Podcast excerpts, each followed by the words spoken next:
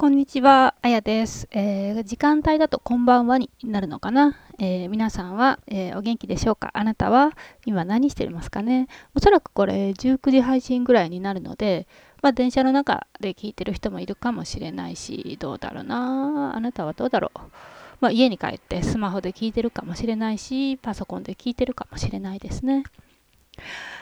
なんでしょうね、今日何話そうかななんて思ってたんですけど、ちょっとね、一つだけシェアしたいことがあったので、えー、このね、音声撮ってるんですね。まあ、あなたに当てはまるかどうかわかんないけど、私の実体験をちょっと今日は話そうかななんて思ってるんですね。ほんと最近の気づきなんですけど、最近ね、私ね、あのまあ、ほんと、なんでしょうね、自然な流れというか、まあ、偶然っちゃ偶然なんですけど、偶然ね、トラウマの本を読み始めたんですね。本当に偶然に。そんな本読むなんて、まあ、2、3ヶ月前には思っても見てなかったんですけれども、まあ、読むことになったんですよ。で、意外と分厚いですよね、かなり。どうだろうな。手のひらを広げて、えー、その手のひらの半分以上ある分厚さなんですよね。なかなか分厚い本なんですけど、読み出したら止まんなくて、もうすぐ終わりそうなんですけれども。でね、まあもちろん読みながらね、自分にトラウマなんてあんのかなみたいな感じで思いながら読んでたんですよ。でね、それ読んでてね、すごく思ったのは、まあ結論から言うとね、私にはトラウマがあったんですね。すっごいびっくりしましたけど、めちゃめちゃ意外なところだったんですけど。で、それがまあ自分のね、例えば人間関係とか恋愛に非常にこう影響を及ぼしているみたいな感じだったんですね。なんでしょうね、とのそ私ね、多分ね、あの、あなたははどうかわかんないけど、あの、恋愛相談いただく方とすごく似てるなって、自分が似てるなって思うところがあるんですね。で、それは何かって、めちゃめちゃ考えるところなんですね。もうほんと内向型とか言われたりしますけど、とにかく考えるのが好きなのか止められないのかわかんないぐらいずっと考えてるんですよね。それが相手の気持ちだったりとか過去の失敗だったりとか、まあ、未来への希望だったりとかネガティブだったりポジティブだったりいろいろなんですけれどもそとにかくずっと頭が動いてるんですよね。だから私ね、あの、あんまり人には言ったことなかったんですけど、寝るときね、無音になるとね、なかなか寝つけないことがすごく多いんですね。だからこう、音楽なのか、まあ何か好きなまあ私アニメ好きなんですけどアニメなのかそういう何か音が鳴ってないと寝れないっていうのがもうずっとずっとずっと続いてるんですよね。でもそれが結構普通になったりしてるんですけれども、まあ、すごい肉体的に疲れてたら寝れるんですけどね。っていう感じでずその頭の思考が止められないのか、まあ、好きなのかわかんないけどとにかくずっと何かをもう自然と考えてしまうみたいなタイプなんですよ。で、そういうのがすごくこうね、相談いただく方とこう話してると、まあ直感的にですよ。かあの口頭で確認したことはないけど、なんか多分この人も多分そんな感じになるんじゃないのかなって勝手に思ったりしてたんですね。で、あの、それってね、なんでしょうね、考えすぎるというか、まあ、考えが止まらないというかね、そういうのってね、それがね、結構その過去への失敗とかね、他人への気持ちとかね、そういう、なんでしょうね、もう終わりがないことをまあ、いわゆるまあネガティブなことですよね、になってしまうと、本当にきつかったりするんですよね。こう、なんであんなことしちゃったんだろうなとか、もしくは怒りですよね。あいつはなんで私にこんなことをしたんだ？みたいなねあなたは思ったことあるかもしれないですね。なんかこう、いきなり音信不通にされた女性に対して何なんだあいつは？みたいな怒りが止まらなかったりとかね。あの最初は何でなんだろう？自分が悪かったのか？何したのかな？っていう風なところから始まってでいややっぱ自分ってダメだなみたいな前もこんなことあったなみたいな感じでどんどん自分の他の失敗談をどんどんどんどん上げつらって頭の中で。で最後の方はもう怒りに満ちてくるみたいなね。何なんだあいつはみたいな感じになってくるみたいな感じのまあ子供私ももちろん経験はありますよ。これは結構そのねいわゆる内向型の人にはすごく多い思考の流れなんじゃないのかなっていうふうに思うんですね。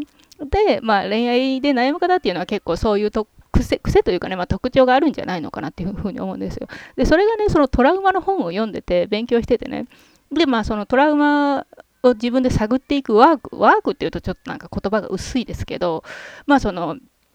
トラウマ専門のカウンセラーの人がどうやってそのなんでしょうね来た人たちのトラウマのその根本を見つけて治療していくかみたいなことが、まあ、書かれてたんですけど細かく。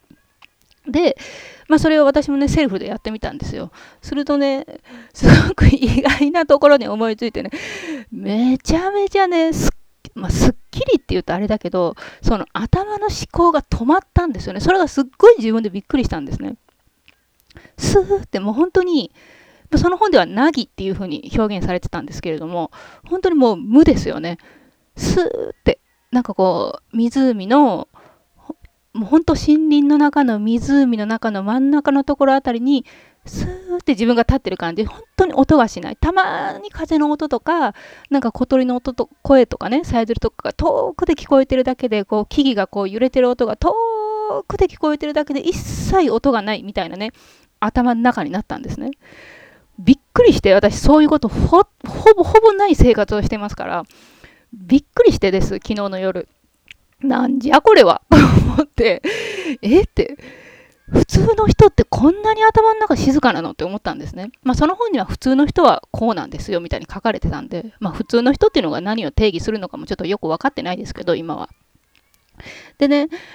その、それをね、ちょっとね、まあすごく衝撃的だったので、今日ちょっとここで話してみようかななんて思ったんですね。まあ、あの何でしょうね。私のトラウマは何だったのかっていうのを話し出すとちょっとまあ長くなったりまだちょっと自分の中でうまく整理できていないのであれですけれどもうまく整理というかすごく整理はされてるんですけどこう誤解なく、えー、言語化できるかっていうとちょっと自信がないので今は言わないでおきますけれども、えー、もしあなたがねあの今私が言ったことをですねその頭の中がいつもゴワゴワ、ごちゃごちゃごちゃごちゃしているみたいなね、それですごく疲れているみたいなね。そういうね、頭の中がね、ずっとずっと思考状態のその過活動みたいな感じになるんですけど、私もまあ多分ずっと過活動で、それがもう脳の癖になっているので、多分この癖っていうのをこれから、まあ、いろんな方法を使って直していきたいなって今回のことをきっかけに、まあ、直すというか戻すというかねっていうふうにしていきたいなって思ってるんですけどもしあなたがね、そういう脳の過活動がね、えー、なりすぎていて脳がもう過剰に活動しすぎていて、こう、考えすぎてしまうっていうね、そこを止められなくて、まあ、それが止められないとね、その、頭がね、えー、でしょうね、ヒートアップしすぎてです。ちょっと、うん、うまく表現できないな。頭のその過活動が、えー、行き過ぎてしまうとです。やっぱり恋愛とか人間関係にすごく支障があるんですね。仕事とかもそうですけど。えー、もう、わわわと、例えば、あの、回転している、なんでしょうね。あのー、モーターみたいなものを想像してほしいんですけど、ガガガガガって回ってますよね。で、バババッと回って回って回って回って、で、まあ、すごくスピードが出たら、まあいいわけじゃないですか。モーター的には性能がいいっていうふうに仮になるとしますよね。でもそれがね、その速さがね、行き過ぎてしまうと、もう火が出てきて、ボーっと燃えて、ショートしてしまうみたいな感覚なんですよね。多分、過活動が過ぎるってそういうことなのかなって私は解釈したんですね。で、頭の中がもうヒートアップして火が出て、で、ショートして、で、えー正しい判断ができなくてやっちゃいけないことやったりとか、えー、言っちゃいけないこと言うつもりのなかったこと言ったりとかね。して、えー、2人の関係恋愛の関係を壊してしまうとかね。で後で後悔するとかね。もしくはもうヒートアップしてショートしてもう何もする気が起きないみたいなね動けないみたいな ややりゃいいって分かってるのにできないみたいな状態になるとかっていう風に、えー、なりがちだと思うんですねだから過活動って良くも悪くもね、まあ、やりすぎるとねやっぱりねいい方向にはいかないのかなっていう風にすごく、えー、理解したんですね。特にまあ人間関係なんかね、一度壊れちゃうとなかなか復活できないから、そういうことが続いていくと、まあまあ自責の念とかいろいろなね、あの負荷がもっともっとかかってきて、より過活動になるみたいな感じになっていくと思うんですね。なのでです、まあ、今回のこの、まあ、発見ですよね、気づきというかね、えー、まあ、当てはまる方も結構いるんじゃないのかな、あなたはそうかどうかわかんないけど、もしかしたらそうかもしんないなと思って、今この、えー、音声でシェアしています。もしね、気になる方がいたら、あの、なんだろう、メルマガなのか、まあ、コメント欄なのか、何かしらで、あの、私の方に、あの、リアクションというかね、いただければ、まあ、その、私が本、読んだ本とかも、えー、タイトルとかもシェアするので、読んでみてください。ただね、ちょっとね、なんでしょうね、ちょっとね、うん、なんか小難しいんですよね。なので、小難しいっていうのかな、なんだろうな、ちょっとね、入りにくい世界の人もいるのかなっていう印象の本なので、